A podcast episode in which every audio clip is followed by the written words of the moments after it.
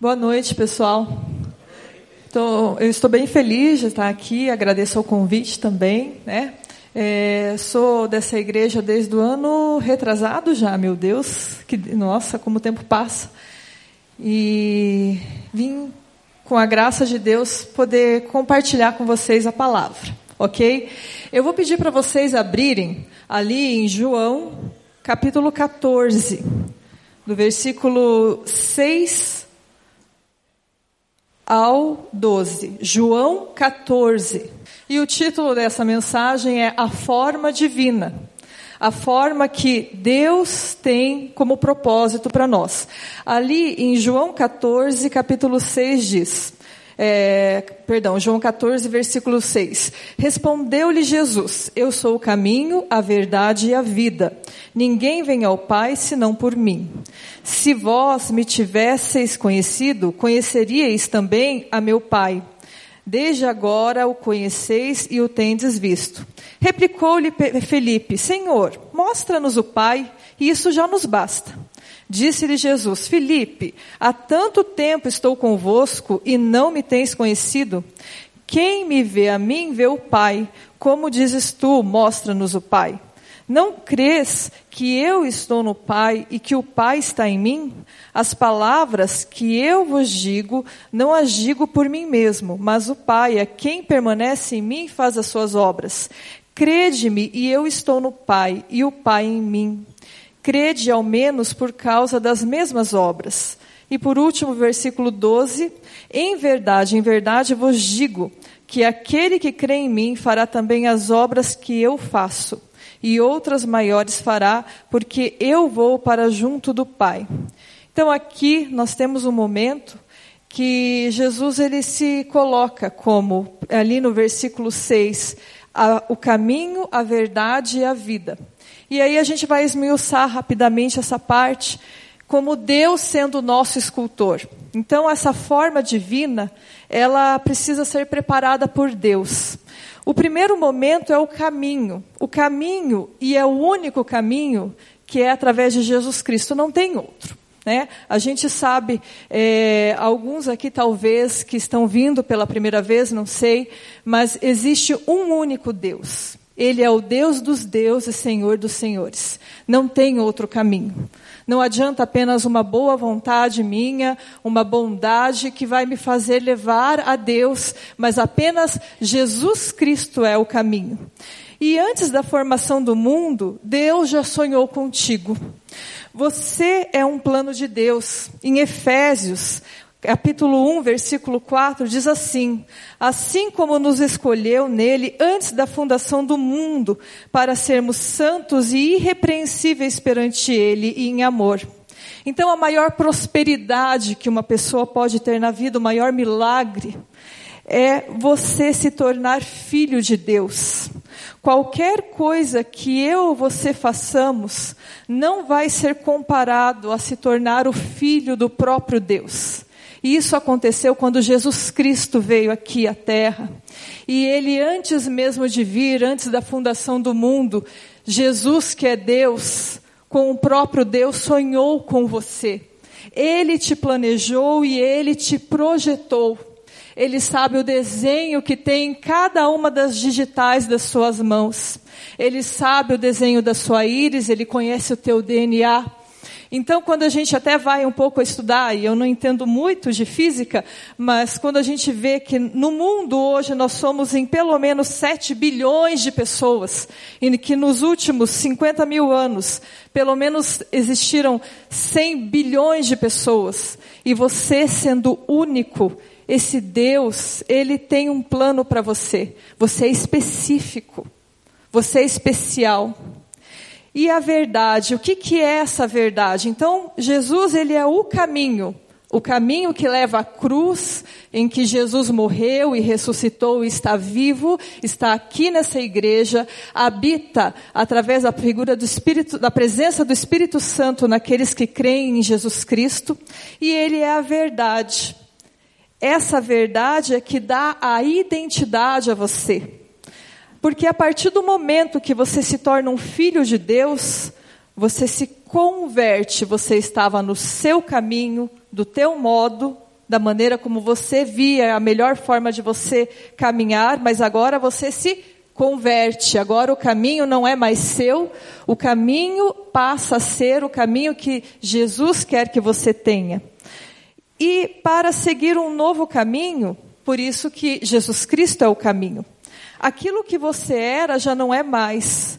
Você se encontrou com a verdade, a verdade que é o próprio Deus, e Ele te dá uma forma nova, uma nova identidade.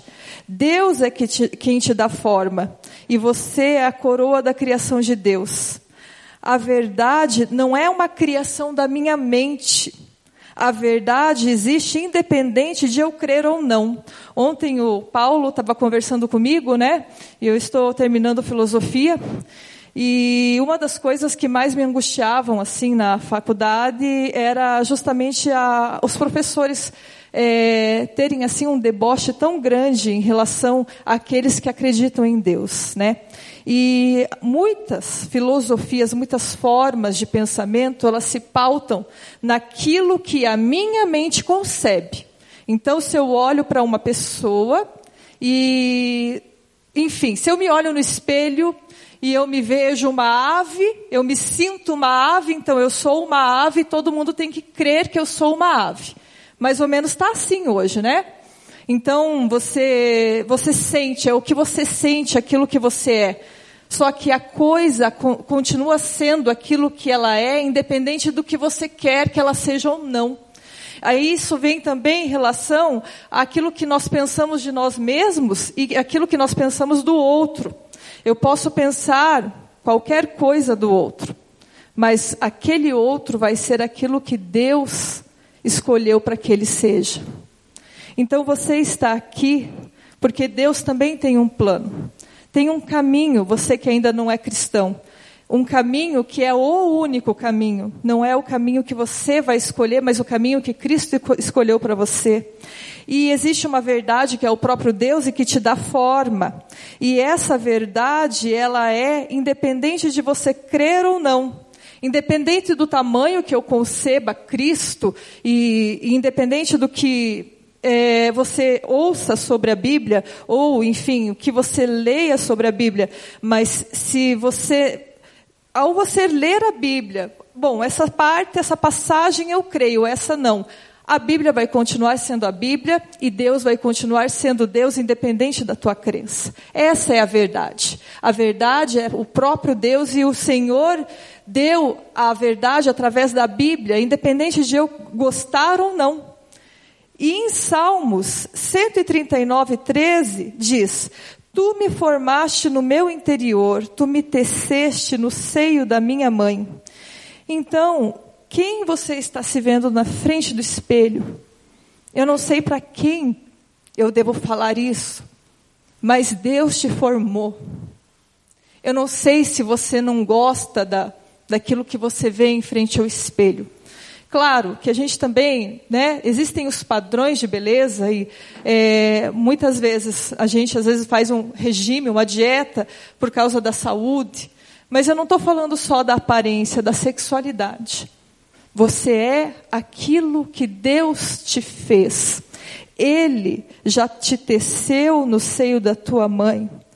Ele te formou.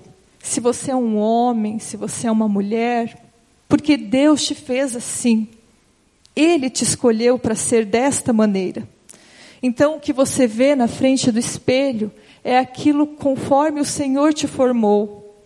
Não é conforme eu me sinto, mas é, o, é conforme aquilo que eu sou. Mas a partir de agora, que Deus faz parte da minha vida, em que eu passo a ter o caminho de Cristo, eu sou o caminho, e eu passo a fazer parte dessa verdade, então eu passo a ter a identidade em Deus, a forma de Deus, eu passo a ter esse DNA divino, e você passa a ser um filho de Deus.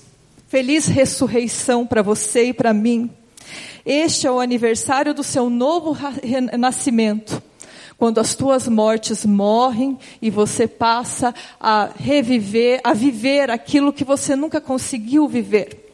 Deus, ele tem a ressurreição não somente depois, quando nós passarmos por essa vida e termos a vida eterna, mas a ressurreição começa hoje, através de todas as mortes que nós vivemos dentro de, dentro de nós e que Cristo pode nos fazer ressuscitar.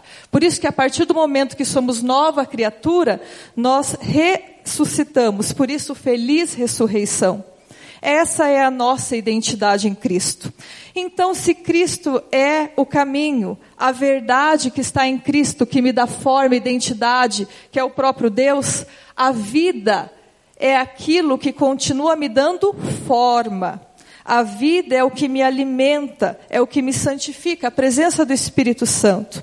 Na sua forma, quando Deus te deu a identidade, quem te informa? Então, quando a gente pensa no prefixo in, que se refere ao movimento para dentro, informação, colocar para dentro, determinada forma, que pode tanto fortalecer a tua forma, aquilo que você é, como te desinformar. É, a partir do que você e eu estamos nos informando.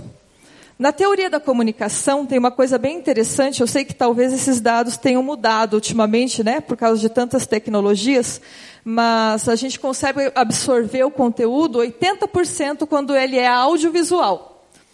60% quando eu falo juntamente com imagens. E 30% apenas quando ele é apenas audível, falado. Então, provavelmente, vocês estão, infelizmente, né, se não a graça de Deus, absorvendo um pouco, né, 30%. O problema é que a gente pensa imagens. Isso também tem a ver com a teoria da comunicação. Quando eu falo para vocês bicicleta, o que vem na mente de vocês? A imagem bicicleta ou a palavra bicicleta? A imagem. Nós pensamos imagens. Então, o dia inteiro nós vivemos na pressão da informação desse mundo. Nós nos desinformamos, nós perdemos muitas vezes a forma que Cristo nos deu através das más formações, das informações que nos desinformam nesse mundo.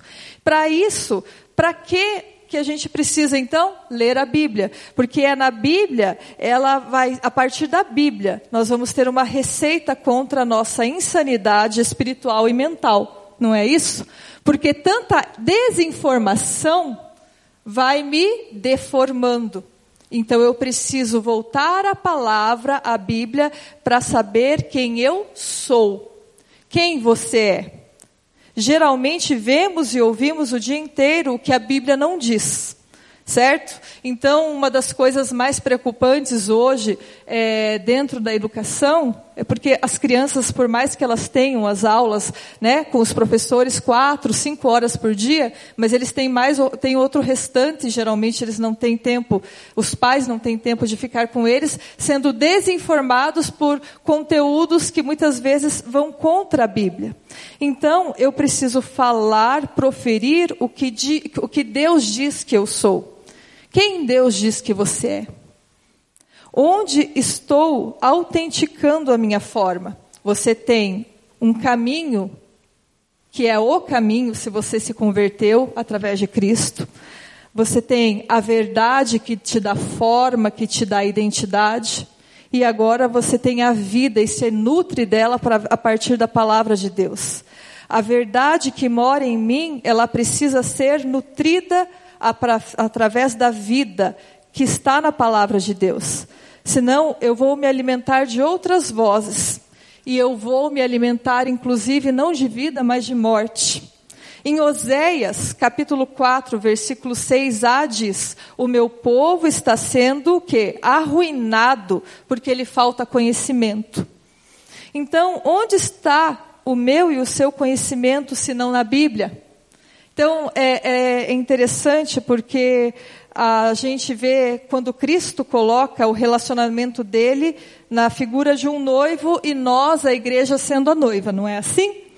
A noiva, ela é esquecida. Então, quem se tem aí o seu relacionamento sabe que a mulher, né, ela precisa todos os dias ser o quê? Relembrada, né? Ela precisa ser é, paparicada pelo seu noivo. Não é assim? Por isso, é, a figura de Cristo sendo a noiva. A gente, como a, a, a igreja, a gente, nós, nós somos esquecidos, né? Nós esquecemos muitas vezes de quem nós somos. Então a gente precisa relembrar. E Cristo quer nos falar quem nós somos. Mas como nós vamos saber e relembrar quem nós somos se não vamos para a Bíblia? Quem você é? Quem Deus diz que você é? Se você é uma nova criatura, você agora tem os caminhos trilhados através de Cristo.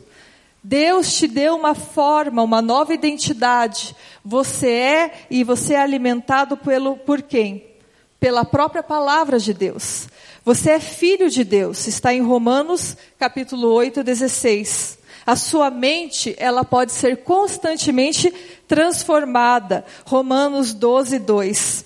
A sua crença ultrapassa as circunstâncias, porque você tem uma fé inabalável. Romanos 4:18. Você não é o seu sentimento. A gente precisa retomar essas coisas, porque às vezes nós nos esquecemos. Como a noiva que demora para se encontrar com o noivo, nós como igreja muitas vezes deixamos de lado o momento da oração, da palavra e nos esquecemos de quem Cristo é para nós e como Cristo nos vê. O seu estado emocional não é o seu ser. Paulo, ele tinha um espinho na carne, gente. Era uma dificuldade que a gente não sabe se era de ordem física ou emocional. Paulo, ele não era o seu espinho na carne. Embora muitas vezes ele possa até mesmo, não sei, ter se visto dessa maneira, dentro da dificuldade que ele tinha. Então, eu não sei que dificuldade você tem, talvez mesmo sendo cristão. Talvez tenha alguma dificuldade que é difícil de você combatê-la, mesmo orando, e você tenha vergonha dela. Mas você não é essa dificuldade. Você é uma nova criatura se você crê em Jesus Cristo como seu Senhor e Salvador. Você tem uma nova identidade. Você precisa proferir não o que você ouve do que os outros dizem quem você é, ou até mesmo você mesmo, quando você se olha e se recrimina, mas aquilo que Deus diz que você é. Isso não significa que nós não tenhamos que ter a preocupação de nos santificarmos. E é nesse processo que nós precisamos nos santificarmos. Porque Cristo nos santifica através daquilo que Ele nos vê lá na frente, com o corpo glorificado as tuas dificuldades já foram entregues na cruz. A tua morte e as tuas mortes e os teus pensamentos e sentimentos já foram entregues cativos à cruz. Você agora tem uma nova vida, por isso feliz ressurreição. É isso que você é. Você não é o seu problema ou a sua dificuldade. Nós precisamos parar muitas vezes de diante das nossas fraquezas humanas, olharmos para nós e acentuarmos o nosso pecado. Isso não significa que não tenhamos que ter uma preocupação com ele, mas eu não sou o meu pecado. Eu sou alguém que teve a oportunidade de conhecer Jesus Cristo. Se você é um filho de Deus, você é uma nova criatura, uma nova forma, e você é aquilo que Deus diz que você é. Cuidado com o que você tem ouvido, então, e o que você tem se alimentado. Qual que é o seu valor? O seu valor é maior que o mundo inteiro. E você é uma pessoa aflita, e qual, qual o problema da tua aflição? A tua aflição tem, a, a, a partir das orações ouvidas, Salmos 34, 14. E se eu ficar angustiado? Eu tenho uma paz que excede todo entendimento, Filipenses 4:2. E a minha tristeza? O choro pode durar uma noite, mas a alegria vem pela manhã. Isso às vezes não, não batia comigo, né? Não sei com você, mas como, como assim? Eu estou, continuo dias e dias tristes, triste, mas acontece que o choro durar uma noite é um ciclo. Esse ciclo de tristeza vai haver uma manhã que vai te levar a ter alegria, e essa é a promessa do Senhor. E a minha orfandade, ainda que meu pai e a minha mãe me abandonem, Deus não me abandonará. Salmos 27, 10. Então, aqui eu também tenho uma coisa para falar, né? Uma coisa pessoal. Faz menos de um mês que minha mãe faleceu. E, assim, eu, eu, eu me sinto um pouco órfão mesmo, porque eu não tenho mais nem meu pai nem minha mãe. É, eles não me abandonaram porque quiseram, mas eles faleceram. E eu sei que hoje grande, o grande problema da nossa sociedade, principalmente dos problemas, eu sou professora também, de quando você trabalha com as crianças, é a falta do pai e da mãe. Às vezes você pode se sentir órfão de pai e mãe vivos. Mas mesmo que seu pai e a tua mãe te abandone, Deus não vai te abandonar e Ele é o teu pai e Ele é a tua mãe. Então, você pode sentir uma alegria mesmo diante de um ciclo enorme de tristeza, é o que diz a palavra. A sua angústia vai trazer uma paz que excede todo o entendimento e eu não entendo como eu posso ter paz diante de uma situação tão difícil que eu estou passando. Eu vou me casar agora, né? Nós, eu e o Paulo. E, e eu não sei com que forças eu tenho de estar aqui falando isso para vocês. Sobre o que aconteceu com a minha mãe e, e assim, e eu ter essa paz. Isso é Deus, porque excede o entendimento. Isso não é humano. Isso não sou eu, isso é Deus. E eu, na minha aflição, o Senhor ouve a minha oração. E eu sei que eu e você valemos mais que o mundo inteiro, de que todos esses bens, todas essas coisas, você vale mais que o mundo inteiro. Então é dessa forma que eu posso deixar Deus ser o meu escultor. Ele nos dá o caminho, a verdade, a vida. Mas eu posso tomar esse dom de esculpir a minha vida para mim mesmo. E é aí que está o problema. Quando eu quero traçar o meu caminho, vivemos totalmente o quê? Desconstruídos. Traçamos o nosso caminho. E sem perceber, mesmo sendo cristãos, às vezes a gente vai traçando aquilo que a gente acha melhor. E aí a minha verdade, eu sou o meu próprio Deus. As pessoas hoje são pequenos deuses, infelizmente, não é? Então elas fazem as coisas de acordo com a vontade delas. Elas não se colocam na vontade de Deus. Então, eu sou o meu Deus, eu crio a minha própria verdade. A minha verdade não é a tua verdade e pronto. A minha verdade não é melhor nem pior que a tua e você tem que aceitar a minha verdade. Só que não é assim que a palavra diz. Existe apenas uma verdade. Deus é a verdade. Jesus é Deus e Ele está aqui. A minha vida então aí eu quero o quê? Modelar a minha vida de acordo com os meus sentimentos. Se tudo isso for obra das minhas mãos, eu sou o caminho, a verdade e a vida. Caminho de Deus, verdade de Deus, vida. O meu caminho, a minha verdade, morte. Então a gente vê, por último, que é algo que se retroalimenta. Caminho, verdade e vida é como um ciclo que vai se retroalimentando. É ciclicamente, sem fim. Uma coisa depende da outra. Se eu sigo o caminho de Cristo, eu me modelo a verdade e eu me alimento da vida. Se eu me alimento da vida, eu continuo no caminho e a partir desse caminho eu permaneço na verdade. Então é o que? Um grande desafio do cristão: o caminho, a verdade e a vida. Porque senão a gente pode acabar caindo na síndrome da insatisfação de Filipe. O que que Filipe falou ali com Cristo no versículo 8 e 9? Replicou-lhe Felipe: Senhor, mostra-nos o Pai, isso já nos basta. Ele estava insatisfeito. Se, só, se, se realmente Cristo só lhe mostrasse o Pai, disse-lhe Jesus: Felipe, há tanto tempo estou convosco e não me tens conhecido. Quem me vê a mim vê o Pai, como dizes tu, mostras-me o Pai. Então, assim como nós, muitas vezes, Felipe não entendeu que Jesus está aqui. Não precisa mostrar o Pai. Não precisa acontecer algo miraculoso.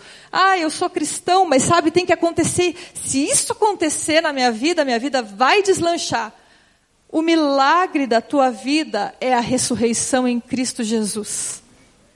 Você é uma nova criatura e está desfrutando dos milagres. Noite de milagres é o momento de você ler a palavra de Deus. Esse é o verdadeiro milagre. O milagre da ressurreição, o milagre, em que Cristo te resgatou das trevas. E aí a gente vê que Jesus, ele sempre está conosco, ele sempre está nos falando. Não precisa ocorrer nada de mirabolante na minha vida, porque o milagre está acontecendo agora, e há tanto tempo o Senhor tem me falado. Mas se eu não vou à palavra de Deus, eu como noiva sendo esquecida, porque eu sou a figura de, da igreja em relação a Cristo, eu me esqueço de quem eu sou e, e me esqueço de quem Cristo é. E aí eu me desvio. Por isso que eu vou para meus caminhos e sigo a minha verdade. Então a gente tem um grande desafio, que é esse retroalimento do caminho com a verdade e com a vida. Se eu estou no caminho, eu estou na verdade. Se eu permaneço na verdade, eu me alimento de, da vida. E é isso que acontece para que a gente não vá a essa insatisfação de Filipe. Ele já estava com, Deus, com Jesus há tanto tempo e não tinha percebido. E para finalizar, é, eu gostaria de ler rapidamente para vocês um texto que fala dessa individualidade que você tem. Então a gente, né, é, nós, a partir dessas tecnologias, é interessante que os sensores de movimento perceberam é, a partir da tecnologia, vendo pelos sensores dos movimentos, que cada ser humano tem um tipo de andar. Imagina, somos mais de 7 bilhões, cada um tem um tipo diferente de andar. O batimento cardíaco também. Então não é apenas a digital da nossa mão. A voz, cada um tem a sua. Quando a gente fala, existe aquele desenho, né? É, esqueci o nome agora que fala que quando, quando a gente, é, enfim, é, e o desenho, a frequência, né, da sua voz, ela é diferente de qualquer outra. O seu cheiro, embora alguns gostem ou não, é único. Até a cera do teu ouvido é única, sabia? O cheiro da cera do teu ouvido é única. O desenho da tua íris é única. A tua orelha, inclusive as ondas cerebrais. Então, dos sete bilhões de seres humanos, Deus ainda te fez único. Ele te deu um desenho e carimbou em cada ponta dos seus dedos uma digital. Ele criou um jeito único de você andar e te deu uma dança. Ele te deu um ritmo num batimento cardíaco. Você tem uma música própria. Quando a tua voz também é diferente das outras. Então, Deus te fez música, dança, som e desenho, e o fez coroa da criação dele. Ele sonhou contigo e te moldou antes da fundação do mundo. As suas ondas cerebrais movimentam e dão forma à sua personalidade. Deus te chama pelo nome, aquilo que você é e que ele docemente insiste em dizer, mesmo quando todos dizem e mesmo que esses outros seja você mesmo, que você não é. Você é aquilo que Deus diz que você é. Ele é a tua vida, mesmo quando as tuas mortes ressuscitam e querem te fazer disformes. Deus é quem te dá forma, Ele é quem te dá vida, e Ele já te vê com o corpo glorificado livre, repleto e perfeito, como uma tela de uma obra de arte. Você é pintura divina. Você é a obra de Deus. Mesmo que agora incompleta, Ele já te vê obra perfeita e terminada e contempla a beleza dessa criação. Caminho, verdade e vida.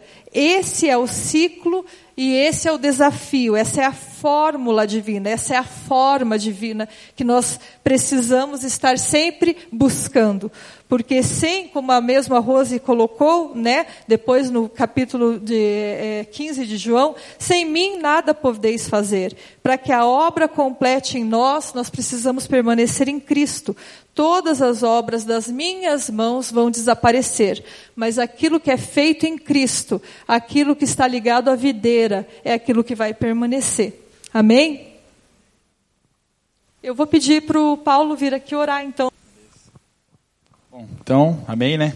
Que benção. A benção, glória a Deus, né? Amém. Glória a Deus, aleluia. Bom, é, pessoal, o que a Ju falou hoje é uma benção, né? A gente, a nossa identidade está em Cristo Jesus, né? Em Cristo Jesus, né? É, muitas vezes nós, como a Ju disse, a gente acaba criando uma falsa imagem de quem nós somos, né? Por causa das circunstâncias, por causa da, sei lá, de um trauma, de uma ofensa, às vezes uma palavra que disseram para nós nos marca e a gente pega aquilo como uma sentença definitiva, de forma que a gente não possa mais modificar isso na nossa vida, né? Então, ah, você é feio. Eu sei que eu sou feio, mas eu posso ser feliz sendo feio. No bom sentido, lógico. Não, eu estou brincando, lógico. É, mas, por exemplo, se alguém fala que você é feio, estou dando um exemplo só, você pode, às vezes, se você não consegue ver que essa palavra não é quem você é, você fica por causa da vida. Eu já sofri com isso. Talvez alguém aqui na igreja que hoje esteja sofrendo com esse tipo de trauma, ou com essa falsa identidade mesmo, né? E vai absorvendo para si essa, essas sensações, essas, essas falsas verdades, como, como a Ju disse, né? E esse texto de Efésios, ele, ele é fantástico, né? Deus nos escolheu antes da fundação do mundo. Isso parece estranho para a gente, né? Mas eu creio que Deus ele, ele tem a soma de todos os instantes, porque ele não ele não foi criado, ele não tem fim, ele está fora do tempo. Nós precisamos do tempo para nos situarmos, né? Então, para nós, Jesus morreu ontem, Jesus vai voltar amanhã. Para Deus já aconteceu tudo, né? Ele tem a soma de todos os momentos. Para ele não tem passado, não tem presente, não tem porvir. Então ele já sabe o que vai ser da nossa vida amanhã. Se nós cremos, já sabe, ele sabe no sentido de que ele já está vivendo o nosso viver amanhã. Não sei se está claro o que eu estou falando. Isso deve nos confortar. Porque nós nos angustiamos com o nosso amanhã. Mas se o nosso amanhã está na presença de Deus, e Ele disse na Sua palavra que nós estaríamos com Ele, que Ele nos consolaria, que nós teríamos um corpo glorificado, como a Ju disse, nós temos que tomar posse disso, porque Ele já vive isso. Deus já está experimentando isso. Nós, por estarmos na carne, situados no tempo, ainda não temos a noção disso.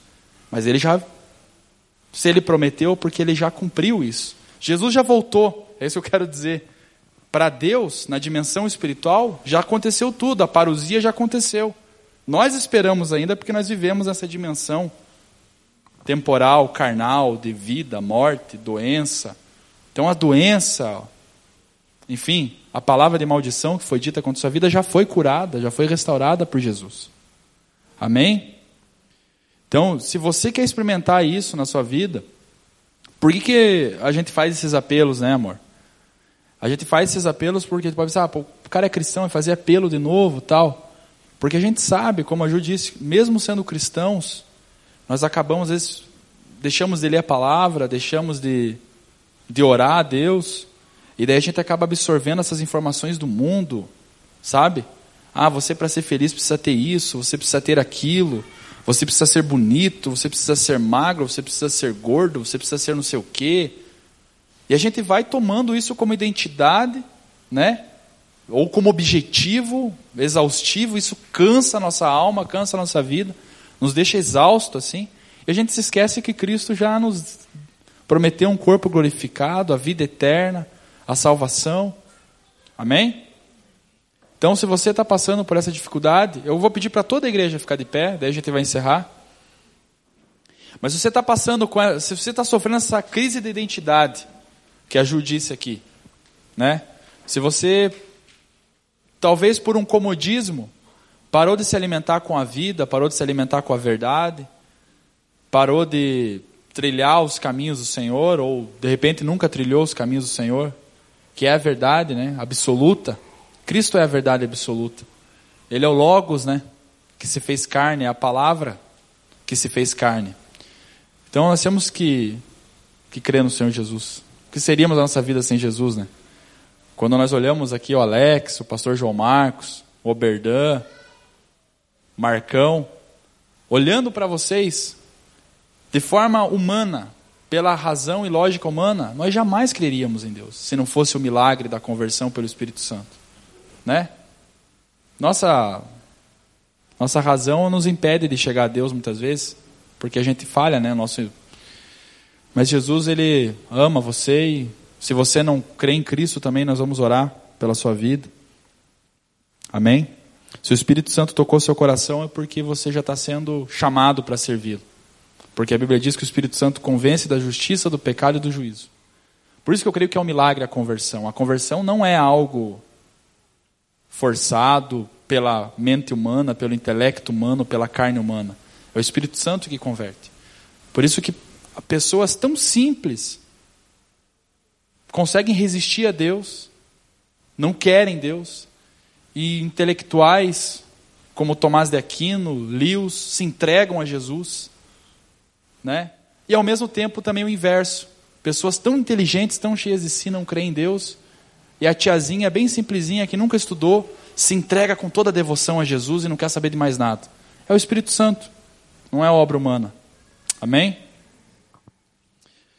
Senhor Jesus, nós Oramos agora, Pai, pedindo a Sua misericórdia, Pai, a Sua graça poderosa, Deus.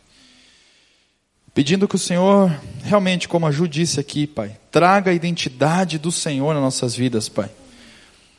Que o Senhor coloque nas nossas vidas a identidade bíblica, Pai, de filhos do Senhor, Deus. Sua palavra diz em João que todos que creem no Senhor foi-lhes dado o, a bênção de ser chamados filhos de Deus, Pai. Se nós somos filhos do Senhor, nós herdamos todas as coisas pela Sua misericórdia, Deus. Que o Senhor esteja, Pai, realmente reavivando os corações, Deus. Se de repente tem algum irmão que crê no Senhor, Deus, mas está triste, Pai. Está, Pai, aflito, está passando por uma dificuldade emocional, está trazendo para si uma falsa identidade, está se sentindo inferiorizado perante o mundo aí, Pai de repente não consegue se sentir digno do Senhor. Verdadeiramente nós não somos dignos do Senhor, mas se o Espírito Santo habita a gente, nós somos, Pai, aceitos na tua presença, Pai. Se o seu Espírito habita a gente, nós somos aceitos. Se nós cremos no Senhor, nós nos convertemos um dia, nós temos que tomar posse dessa segurança, Pai, de servir o teu nome, Pai. A tua palavra diz que nós podemos chegar com segurança, com confiança diante da tua presença, Pai. E sabemos, Pai, que é obra de Satanás, Pai. É, essas sugestões mentais, Pai, de que nós não podemos crer, de que nós não, não seremos aceitos, Pai, pelo Senhor, Pai, mesmo tendo convicção da salvação, Pai. Tenha misericórdia, Pai, dessa confusão que nós vivemos muitas vezes, Pai. Que o Senhor conforte, que o Senhor console cada coração, que o Senhor instrua na verdade, Pai, na vida, Pai. Pai, se tem alguém aqui nessa noite, Pai, que ainda não serve o Senhor Jesus, e sentiu no seu coração o Espírito Santo ardendo, Pai, uma sensação que talvez jamais tenha experimentado, Pai, desde o momento dos louvores, Pai, até no momento da Sua palavra, Pai. Assim como foi comigo e foi com cada irmão aqui um dia, Pai. Talvez por um louvor, talvez pela palavra, talvez por um amigo, a Sua palavra chegou ao nosso coração e como um milagre mesmo, Pai, nós, ressurre... nós fomos ressurretos no Senhor, Pai. Nós ressuscitamos no Senhor, Deus. Porque eu tenho convicção, Pai, de que se não fosse um milagre divino, Pai, eu não serviria o Senhor, Deus. E ninguém aqui serviria o Senhor, Pai. Mas pelo Seu Espírito nós conseguimos servir o Senhor e perseverar na fé, Pai, e caminhar contigo, Jesus. Que o Senhor esteja dando vida àquele que nunca experimentou o Senhor, Pai. E que o Senhor esteja dando perseverança, Pai, àquele que está em, incrédulo, Pai, está em dúvida, está indeciso muitas vezes de alguma situação, às vezes até de alguma verdade bíblica, de alguma convicção de fé, Pai. Reaviva esses corações, Pai. Traga alegria a quem está triste, Pai. Traga alegria em meio à tormenta, Pai. Que essa pessoa entenda que a tormenta não é o fim, que a paz que excede todo entendimento, Pai, se ela excede todo o entendimento, ela excede todas as coisas. Mesmo quando não temos motivos para nos alegrar, nós temos paz. Abençoe cada coração aqui, Pai. Abençoe cada vida, cada família, Pai. No nome santo de Jesus nós agradecemos, Pai. Amém, Jesus. Amém.